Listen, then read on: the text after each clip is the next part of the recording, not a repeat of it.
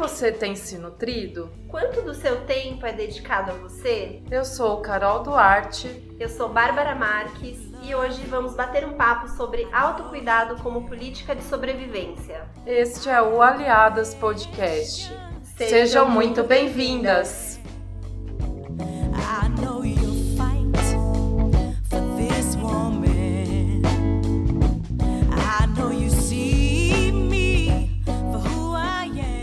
A ideia desse episódio hoje é a gente falar a partir deste autocuidado. Porque se o amor é político, o auto-amor é revolucionário. Cuidar de mim mesma não é autoindulgência, é autopreservação, um ato de luta política. Quem disse essa frase foi Audre Lorde, uma escritora caribenha americana que cunhou esse conceito de autocuidado em 1988. A gente escolheu falar esse tema hoje porque nada mais adequado de que se falar sobre autocuidado num contexto ainda de pandemia, né?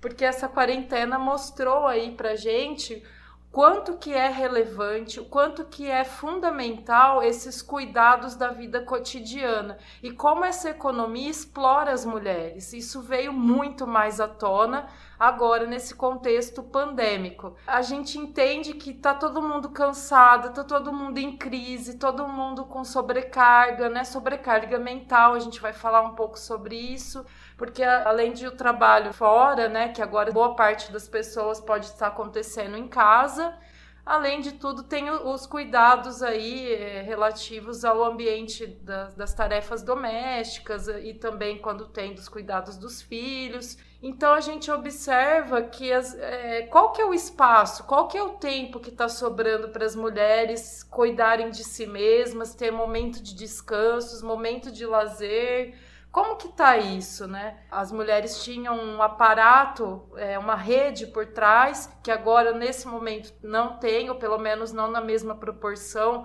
como escolas, avós, que cuidavam muitas vezes de, das crianças, auxiliavam, e agora não tem mais. Então esse sistema, ele gera sofrimento e ele tende a tornar invisível todo o sofrimento que ele produz. Só que agora, com a pandemia, os holofotes se voltaram para essas questões. Então a gente vai bater um papo hoje sobre como isso é importante enquanto uma política de sobrevivência. É, como você falou, Carol, a pandemia ela colocou um holofote sobre essa questão do autocuidado.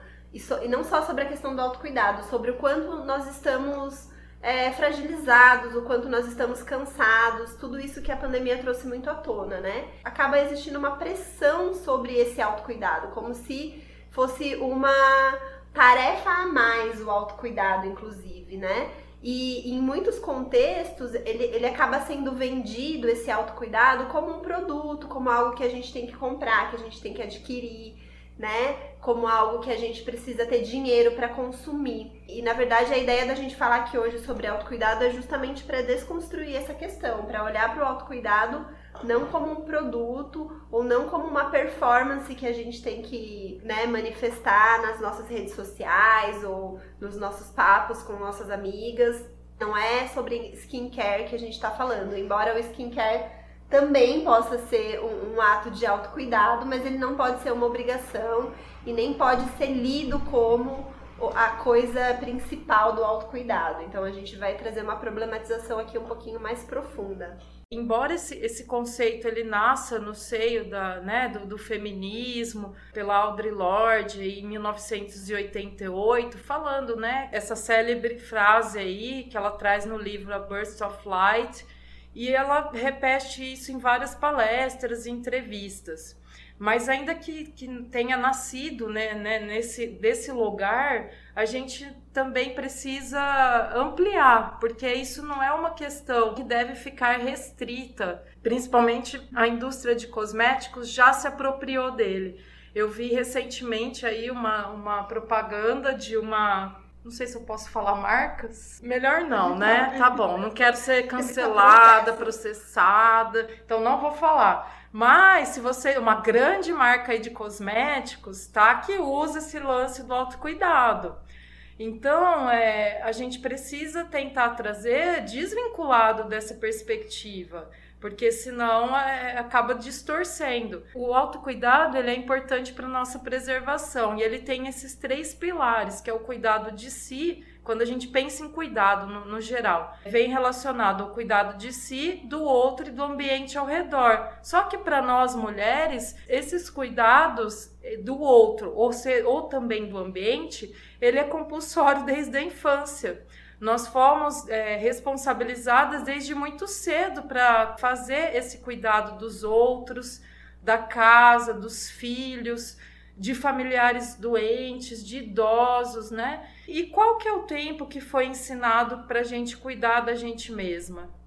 Eu realmente não me lembro de ter alguém me falado sobre isso. Então, por isso, da gente começar a, a pontuar mais esse assunto sobre essa perspectiva. E muitas vezes, né, o cuidado que a gente aprende sobre nós mesmas, né, o nosso cuidado, é, ele também está sempre associado ao outro. Então, é um cuidado que está relacionado com estar bonita, com a beleza, né? A Carol falou sobre a indústria e, dos cosméticos. Então, quando a gente ouve falar, ah, uma mulher bem cuidada, ou ai, aquela mulher está mal cuidada. Uma mulher mal cuidada, né? Pelo menos na minha cabeça, como eu aprendi por muitos anos durante a minha vida, mulher mal cuidada era aquela que não estava muito bem arrumada, que não estava com as unhas feitas, que não estava com o cabelo pintado, enfim. Ou, ou mesmo, né, a gordofobia atravessando isso. E fala muito isso de mulheres gordas, né? Ah, aquela mulher ela é gorda porque ela não se cuida. Então, esse cuidado de si, para nós mulheres, vem associado com uma questão estética, muito mais do que com saúde, né? E, e é justamente isso que a gente está querendo aqui problematizar com esse episódio. É, acho que também o que você está falando é, são a, as imposições sobre os padrões de beleza, né? E como que isso incide diretamente na autoestima da mulher, tanto que isso já vem sendo explorado justamente por essa indústria, que vai relacionar autoestima a você estar bem aos olhos dos outros e nunca aos olhos de si mesma. Então, acho que a, ideia também é a gente tentar subverter essa lógica e tentar fazer coisas que nos agradem, nos tragam bem-estar, conforto, e isso está muito relacionado ao cotidiano, porque como que a gente vai conseguir fazer esse autocuidado, tendo que cuidar de todos os afazeres, de toda a casa, de filhos, é, que tempo que sobra, né? Nessas jornadas exaustivas de trabalho, jornadas duplas, jornadas triplas. Como que é possível a gente pensar em tudo isso cuidando de tantas pessoas e de tantas coisas ao mesmo tempo? Então aqui a gente já começa a falar de algo que se chama o quê? Carga mental. Todas nós passamos por isso. Talvez a gente não tenha ainda nomeado. Então a gente agora começa a nomear. A carga mental, ela é a quantidade de esforço, um esforço que não é físico e deliberado e que deve ser realizado para alcançar resultados aí concretos. Qual que é a ideia? Vamos traduzir isso num exemplo quando a gente começa a pensar, por exemplo, o que, que a gente precisa comprar para fazer o almoço, o que, que a gente o que está faltando na casa que eu preciso comprar para a limpeza do ambiente, o que, que eu preciso fazer em termos de organização de roupas, lavar, passar, enfim. Esse planejamento no nível mental, no plano das ideias, via de regra, acaba sobrando para as mulheres dentro desse ambiente aí doméstico e isso gera uma outra sobrecarga, além da execução da própria tarefa em si. E esse é um trabalho que a sociedade não reconhece, é um trabalho invisibilizado e não remunerado. E a gente sabe que as mulheres, não é à toa que elas acabam, nesse sentido, uh, tendo maior propensão de desenvolver algum transtorno mental, sofrimento psíquico, é um adoecimento gerado aí por, por, essa sobrecarga. Então a Oxfam ela fez um relatório aí relativamente recente que chama Tempo de Cuidar. O trabalho de cuidado não remunerado e mal pago e a crise global da desigualdade. O nome fala por si só, né? Nesse relatório elas, é, é apontado quanto mulheres e meninas, principalmente as que vivem em situação de pobreza e pertencem aí a grupos marginalizados, elas dedicam gratuitamente 12,5 bilhões de horas todos os dias ao trabalho de cuidado. e outras incontáveis horas recebendo uma baixíssima remuneração por essa atividade. Isso no mundo, tá, gente? A Oxfam calculou que esse trabalho, se ele fosse calculado, pago, remunerado, ele geraria 10,8 trilhões de dólares. Eu disse dólares, a economia.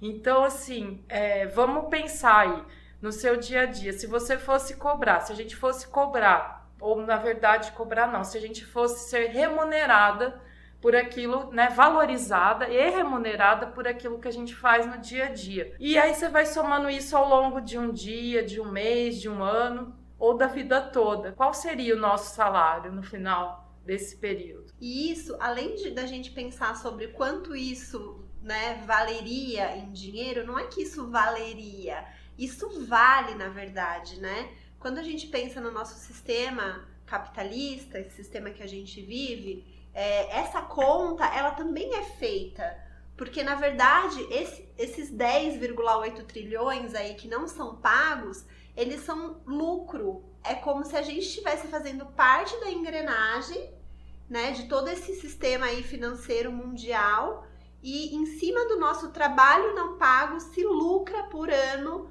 10,8 trilhões. Porque todo esse trabalho que não entra na conta, né, do capitalismo é o trabalho feito pelas mulheres. Esse trabalho se chama reprodução. Existe a produção, que é a produção dentro do capitalismo, que é a produção de valores, que é o trabalho da, das, das empresas, enfim, que é o trabalho financeiro, é o trabalho que gera lucro. E existe a reprodução social, que é esse trabalho que a gente está falando aqui agora, que o relatório da Oxfam trouxe, que a gente está falando, que a gente está chamando do trabalho de cuidado, que inclui também a carga mental. Então é o trabalho de reprodução. Por que, que ele é chamado de reprodução? Porque é o trabalho que reproduz a vida. Não é o trabalho que vai produzir um, um bem material ou que vai produzir né, alguma coisa para a gente vender. É o trabalho que reproduz a vida. Então é o trabalho de cuidado, é o trabalho de cuidar da casa, é o trabalho de fazer comida. Também é o trabalho de produzir a comida, de plantar a comida é, de cuidar das crianças, de parir, de maternar, de amamentar, de alimentar, de educar, de cuidar dos idosos, das pessoas doentes. Então, esse trabalho de reprodução, ele tem, tem uma parcela dele que a gente faz de graça, né, nas nossas famílias, dentro das nossas casas, e tem outra parte dele que o sistema capitalista também absorveu, e aí ele é remunerado, só que via de regra ele é muito mal remunerado. Então, se a gente for pensar quanto que se recebe por trabalhos de cuidado, então quanto ganham as enfermeiras, as técnicas de enfermagem, as auxiliares, as professoras, as professoras de educação infantil, as cuidadoras de idosos. Então, todos esses trabalhos são os trabalhos de reprodução, que ou eles são feitos de maneira gratuita, ou eles são explorados e muito mal remunerados, né? E via de regra, feito por mulheres. É, acho que é legal você tocou num ponto que a gente sabe que a pandemia e quem que está na linha de frente, né, ao, ao, enfrentamento, ao combate do coronavírus, são a maioria são mulheres. E não é à toa, porque como a gente falou no começo, se as mulheres foram educadas para serem cuidadoras, não é à toa que elas estão em profissões de cuidado. Bárbara e eu aqui, psicólogas, mulheres cuidando, né, em profissões que exercem o cuidado dos outros, das outras, né? Então, acho que é, esse é um comparativo interessante aí para a gente pensar. Pensando nessa lógica, é importante a gente entender que esse autocuidado também não é só um ato individual, mas também coletivo, porque a gente precisa problematizar e também receber suporte e conseguir mobilizar para que essa situação vá se remunerando. A ideia também é que quando uma mulher não consegue fazer o autocuidado, não colocar isso como uma culpa dela, né, como algo individual, porque a gente tem um sistema por trás. E para mudar é, tudo isso que a gente está falando, a gente precisa nos cuidar e também cuidar umas das outras, né? Ter esse, esse retomada desses cuidados coletivos, de sororidade. A gente também foi induzida muito durante muito tempo a ser competitivas umas com as outras.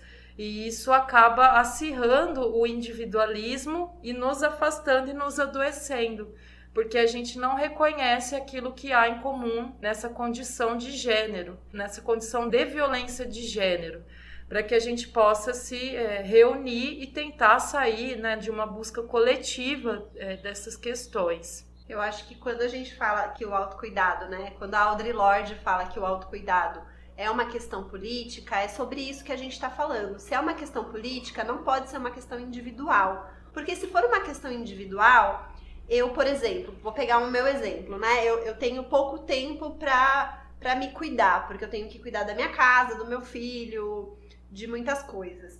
Vamos imaginar que para eu poder me cuidar, eu preciso terceirizar alguns desses serviços que eu já faço, de cuidado dos outros, ou da minha casa, ou da reprodução da minha vida, para eu poder ter tempo de me cuidar. Então eu, eu contrato o serviço de uma outra mulher, uma mulher que está numa situação mais vulnerável do que eu, para realizar esse serviço para mim, enquanto eu fico ali me cuidando, fazendo minhas coisas de autocuidado, descansar, fazer coisas que eu gosto. Quando eu faço isso, eu não estou dizendo que é errado a gente fazer isso, né? A gente entende que em alguns contextos, principalmente mulheres né, brancas, de classe média, classe média alta, é, acabam terceirizando muito dos cuidados. Mesmo quando a gente leva o filho para a escola, a gente está de alguma maneira também terceirizando esse cuidado mas a gente precisa refletir, colocar uma reflexão sobre isso.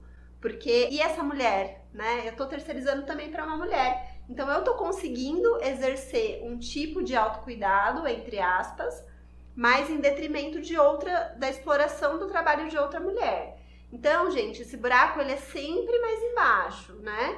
É, a gente tá falando, tá trazendo isso, não é para deixar ninguém na bad, assim, né? Mas é porque é importante a gente pensar sobre essas questões, porque senão a gente fica na superficialidade e a gente fica achando que é, autocuidado tem a ver com, com padrão de beleza, ou tem a ver com individualidade, ou com eu ter dinheiro para consumir certos produtos. Enquanto que, que autocuidado de verdade, esse autocuidado que, que realmente vai nos libertar e vai nos possibilitar chegar num outro lugar de ser mulher nesse mundo, é um autocuidado que ele precisa ser pensado coletivamente. E aí, como a Carol falou, a gente precisa olhar para as mulheres que estão ao nosso redor, a gente precisa juntas buscar construir estratégias de como podemos nos cuidar coletivamente, como podemos cuidar umas das outras.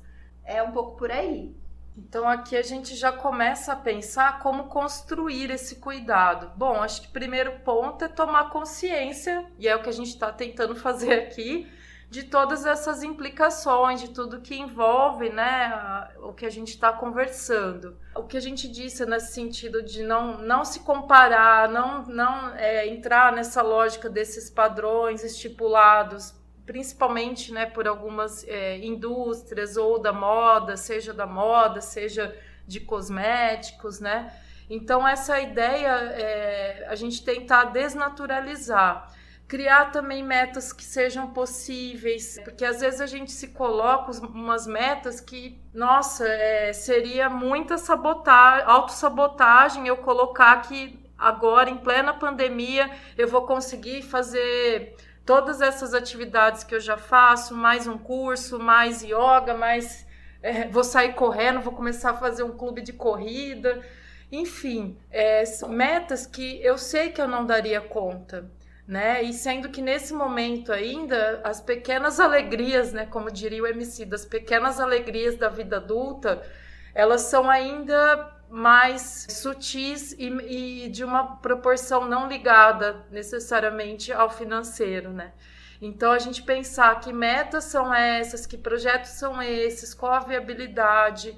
Também a gente precisa tentar buscar o que a gente necessita de verdade, não o que é falado que a gente precisa, né? No uhum. sentido de consumo, né? Do, do, do capitalismo prega aí que a gente precisa ter tal roupa, tal sei lá, tal bem de consumo que não necessariamente né, vai, vai trazer algum tipo de benefício. É, pensar também, buscar pedir ajuda, porque quando a gente não está bem é importante a gente reconhecer isso e buscar essa ajuda, né? É, fortalecendo a, a nossa autoestima, o nosso amor próprio. E isso, quando a gente divide com amigas, mulheres dos nossos ciclos, a gente observa que são questões muito semelhantes e que se repetem. Então, olhar para essas fases também relacionadas a cada ciclo, seja da infância, da vida adulta e o processo de envelhecimento, que a gente tende a negar também, né? Dos, falando sobre o, o ageísmo. Pegando esse gancho aí que a Carol trouxe, né, de metas possíveis, é uma coisa que eu tenho pensado e que eu tenho conversado bastante com as mulheres né, do, aqui no consultório, as mulheres, as minhas amigas, e mesmo para mim, eu tenho falado bastante sobre ativar o modo sobrevivência agora durante a pandemia. Eu acho que isso, ativar esse modo sobrevivência é pensar nessas metas possíveis. Então, por onde que a gente começa para pensar o nosso autocuidado? A gente precisa começar com as coisas básicas. Então, como está seu sono, como está sua alimentação, como está o seu ambiente, onde você descansa, como é que está é, a organização da sua rotina. Então, se a gente começa a olhar para essas coisas básicas, é daí que a gente começa a pensar o autocuidado. Eu estou conseguindo me alimentar direito, né? Eu estou conseguindo ter acesso a alimentos minimamente de qualidade, saudáveis que eu preciso. Eu estou conseguindo dormir bem, né? Como é que tá, como é que é o espaço onde eu durmo, onde eu descanso, onde eu recarrego as minhas energias, né? E às vezes assim, coisas pequenas, eu tenho espaço no meu dia para tomar um banho bem tomado, tranquilamente, sem ser interrompida. Eu tenho um, um momento na minha semana onde eu consigo parar para assistir alguma coisa que eu gosto ou para ler, para pegar um livro. Então, pensar em coisas simples, apesar de serem simples, é isso, é, é o modo sobrevivência, são as coisas que a gente, as coisas básicas que a gente precisa para estar tá minimamente bem, né? Então, pensar nessas coisas, assim. E aí, pensando o coletivo, que é onde a gente almeja chegar, né? Nesse cuidado coletivo, das mulheres podendo estar juntas, pensando meios de cuidado, de divisão de tarefas, trazendo seus companheiros ou os homens com quem a gente convive também para essa para essa conta, porque senão ela não vai fechar, né? Não dá para ficar só entre a gente mesmo. Algumas mulheres sentem necessidade de estar tá engajada em algum movimento. Isso também é autocuidado, né? Buscar um grupo, seja um grupo de amigas, seja um coletivo feminista, seja o seu grupo de dança, um grupo de alguma atividade que você tenha interesse, mas estar coletivamente com outras mulheres construindo é, essa trajetória de autocuidado é muito importante. Porque eu acho que é assim que a gente consegue dar esse salto de sair do individual e de ir para o coletivo. É, acho que agora a gente começa a falar também aí sobre laços de afeto, né? Quais são esses laços que a gente está ou reativando ou fazendo novos laços? O, quais são essas redes de apoio e confiança e segurança que a gente pode sair desse lugar desse individualismo, né? Então, dessas práticas coletivas aí que a gente acaba compartilhando algumas alegrias e também angústias. Outra coisa que é interessante é pensar que também a gente precisa aprender a falar não. A gente precisa aprender a estabelecer limites, ter esses contornos porque senão a gente vai acatando, abraçando o mundo, levando o mundo, todo o peso do mundo nas nossas costas e alguém está sendo aliviado, só que a gente está se sobrecarregando. Então, coisas que a gente acredita que não sejam do nosso interesse, atividades que você não esteja a fim de fazer ou que você entende que você precisa delegar, vamos dizer assim, que você entende que é do outro, né? Então, às vezes vem o companheiro, companheira, né, no âmbito doméstico principalmente, nessas relações que às vezes são muito desiguais no dia a dia e simplesmente falar não. Como que será que a pessoa vai reagir, né? Eu fico pensando, falo por mim, né? A, a, quando a gente está acostumada sempre a fazer aquilo que o outro nos demanda, sem a gente questionar, quando a gente fala não, eu acho que a pessoa vai ter uma reação muito muito interessante no mínimo, né? Ou de surpresa, ou de revolta, ou de finalmente cair a ficha que tá todo mundo aqui para se ajudar. E quando, por exemplo, eu escuto muitas vezes amigas falando assim: "Ai, meu meu marido ajuda, né, na casa". Eu falo: "Oi? Ajuda? Por que ele não mora lá? Como assim ele ajuda?" Ah, não é um termo, gente. Ajuda, ajuda eu recebo de quem é de fora. Quem mora ali dentro, porque na pandemia os caras descobriram que moram na mesma casa, que a louça não é autolimpante, a roupa muito menos, entre outras atividades, né? Eu tô percebendo essa, esses discursos. Como fazer, né, que essa pessoa entenda que a gente está falando de divisão de tarefas e não de um auxílio, né? Então a gente precisa é, começar a provocar, estabelecer esses limites, começar a delegar as coisas, porque também às vezes a gente acaba abraçando tudo, porque ah, é, eu gosto das coisas do meu jeito. Mas será que o, o, jeito da outra pessoa também precisa ser igual ao seu? Por que, por que tudo isso, né? Por que esse controle excessivo? Por que não delegar, não distribuir, não, não aceitar as coisas do jeito que as outras pessoas fazem? Então a gente está falando de eixos de cuidado que eles estão tanto no âmbito pessoal quanto no âmbito relacional, ou seja, das nossas relações, sejam né, relações pessoais, de trabalho, todos esses ambientes que nos cercam. E a gente vai falar desse cuidado na dimensão física, psicológica, mental, energética e até espiritual. É, então, esses são os eixos que a gente convida vocês a pensarem e a construir um caderno, um diário da sua própria saúde mental visando esse autocuidado. Então, o nosso convite é para que vocês comecem a pensar sobre isso e, se possível, escreverem também. É, uma, uma tarefa que eu acho interessante, assim, de, né, ai, por onde que eu começo, né? Como é que eu começo a olhar para essa questão do meu autocuidado, né? Ouvir vocês falando, e aí, como é que eu faço? Uma atividade que eu recomendo, que eu acho interessante, é você colocar numa folha de papel, pode ser num caderno, pode ser numa folha solta, mas coloque ali as atividades da sua semana. Pega uma semana sua e escreve ali tudo que você tem para fazer, né? Como que você utiliza o seu tempo? Então, quanto tempo você dedica para os serviços de casa? Quanto tempo você dedica para o seu trabalho? Quanto tempo você dedica para si mesma? Quanto do meu tempo, né? Olha para essa para essa sua semana e observa como é que o seu tempo está sendo utilizado e onde existem brechas para você colocar atividades que visem o seu autocuidado, atividades para você. A Carol fez uma pergunta no começo do podcast que é: o que te nutre? Como você está se nutrindo, né? Então assim, que tipos de atividade na sua semana te nutrem, te trazem aquele calorzinho no coração, te fazem se sentir bem? Então, tem atividades assim na sua semana? Se não tem, a gente precisa olhar, rever e começar a colocar, né? Então, olha para sua semana, olha para esse trabalho e, e, começa a pensar de que maneira isso poderia ser modificado. O que, que dá para fazer? Onde é que dá para mexer? Pensando nesses eixos, né? Que a gente falou, então dimensão física, psicológica, mental, energética e espiritual, para quem acredita em alguma questão da, da espiritualidade, para quem nutre alguma relação, né, seja com alguma religião ou seja com alguma crença. Então pensa sobre isso dentro das suas possibilidades, da sua rotina. Converse com outras mulheres, com suas amigas, busque ajuda se necessário. Se você não tem com quem trocar sobre isso, é, busque, mesmo que de maneira virtual nesse momento.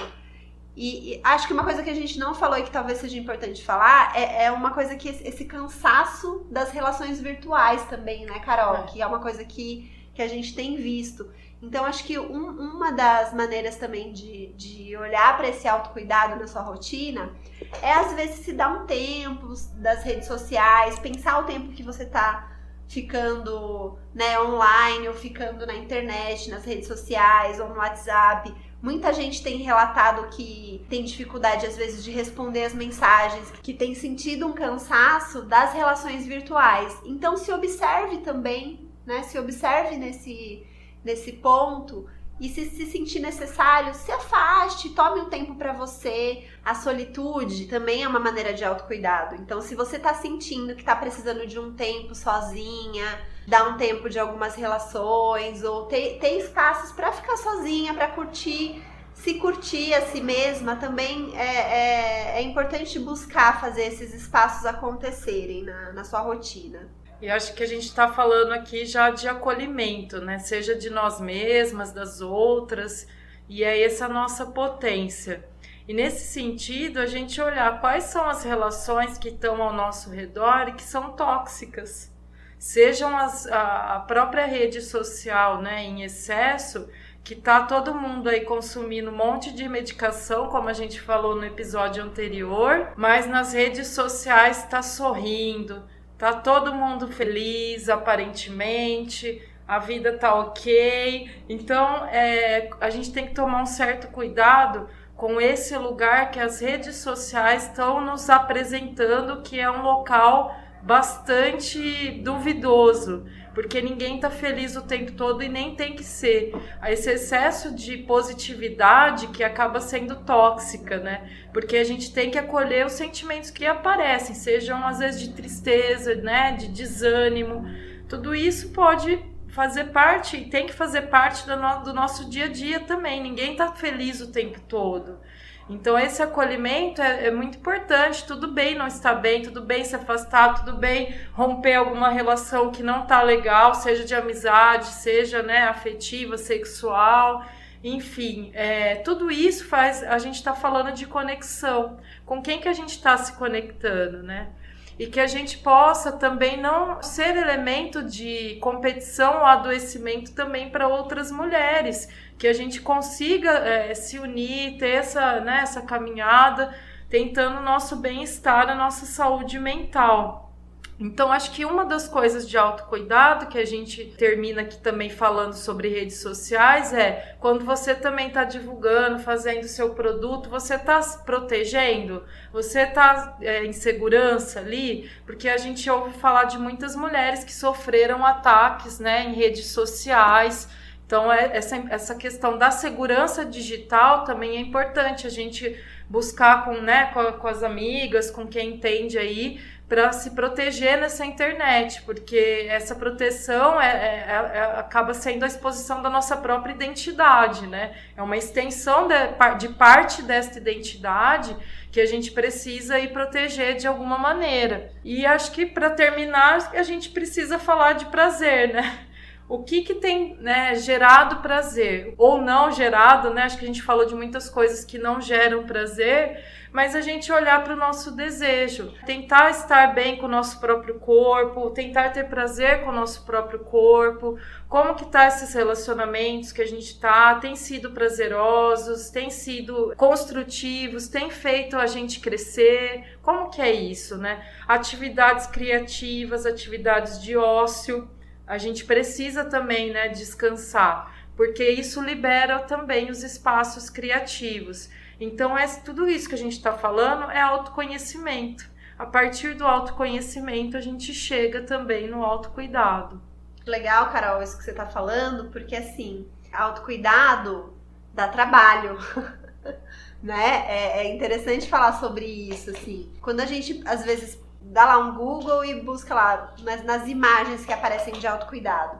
Aparecem umas imagens, né? Primeiro que só aparece mulher branca, aparece só imagens é, de mulheres plenas descansando ou fazendo skincare, né? Imagens muito idílicas às vezes, né? De lugares paz, lugares lindos. Mas esse autocuidado que a gente está trazendo aqui, ele é trabalhoso porque a gente tem que olhar para todas essas esferas.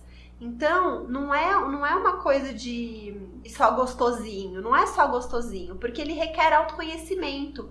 Para eu saber qual é o cuidado que eu preciso, eu preciso me conhecer. E me conhecer é um processo trabalhoso, às vezes é um processo doloroso.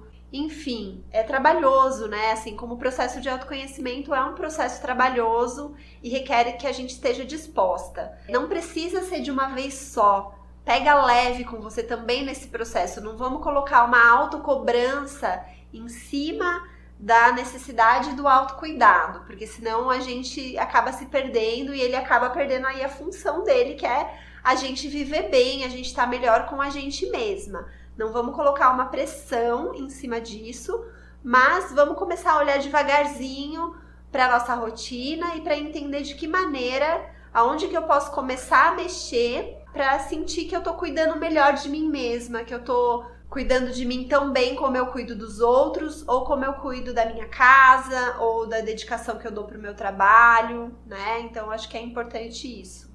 E para finalizar, eu quero dizer que esse conceito ele vem é, ligado também à importância da gente saber que a gente não precisa esperar algo vindo do outro, né? Principalmente nesses mitos do príncipe encantado, que é muito um discurso muito onde as mulheres caem facilmente no conto aí do Barba Azul, a gente vai falar sobre ele. E nesse lugar de uma suposta carência, como se a gente não se autobastasse, como se a gente precisasse de uma outra pessoa para que é, cuidasse da gente também, né? E nisso pode vir uma brecha para relacionamentos aí abusivos. Então, nesse sentido, a gente se olhar, ter esse olhar generoso, esse olhar com afeto, é, não se cobrar demais, porque a gente está fazendo o que é possível e isso já é muito, né? Em, tudo esse, em todo esse contexto que a gente está vivendo. E para finalizar, quero falar a frase do livro que são duas autoras, a Jane e a Helena, que trabalham aí sobre ativismo de mulheres do, no mundo inteiro, que elas perguntam que sentido tem a revolução se não podemos dançar. Então, que vocês possam dançar, fazer o que o corpo pedir, a cabeça pedir, ter essa liberdade, essa autonomia. É disso que a gente falou aqui nesse episódio. Obrigada por quem chegou aqui até o final. A gente quer agradecer e agora a gente vai passar para as nossas dicas que ficarão disponíveis lá na descrição do nosso episódio de hoje.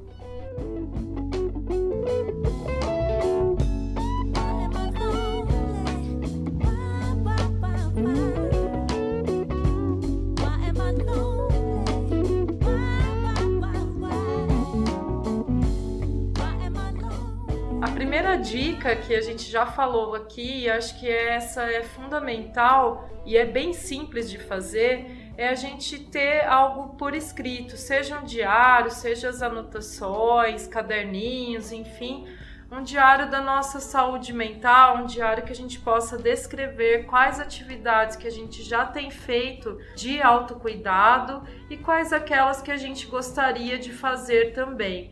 Então isso ajuda, principalmente às vezes à noite, que a gente está com a cabeça muito. Pode ser que as ideias estejam fluindo muito e isso venha perturbar o sono. É legal escrever, é legal pôr isso para fora ou no início do dia.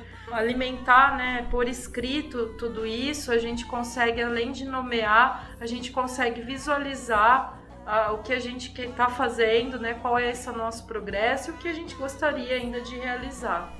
Eu queria deixar também a dica do livro Caliban e a Bruxa, da Silvia Federici, que não é um livro sobre autocuidado, mas é um livro muito interessante para a gente entender como é que a gente chegou até aqui. Como nós mulheres nos tornamos as principais responsáveis por toda essa demanda de cuidado e pela reprodução da vida, que é sobre o que a gente estava falando um pouquinho no começo do nosso episódio. A Silvia Federici não é uma leitura exatamente sobre autocuidado, e queria deixar como contraponto o livro Mulheres que Correm com os Lobos, da Clarissa Pinkola Stess.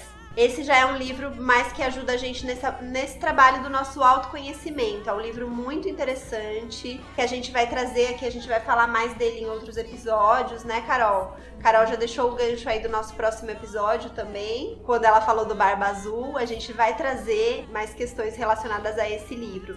É um livro bacana para a gente pensar o nosso autocuidado. Para quem gostou, curtiu, sigam a gente aí nas redes sociais, aliar.saberescoletivos, estamos no Instagram. Muito obrigada, esse é o Aliadas Podcast. Aliadas da sua saúde mental.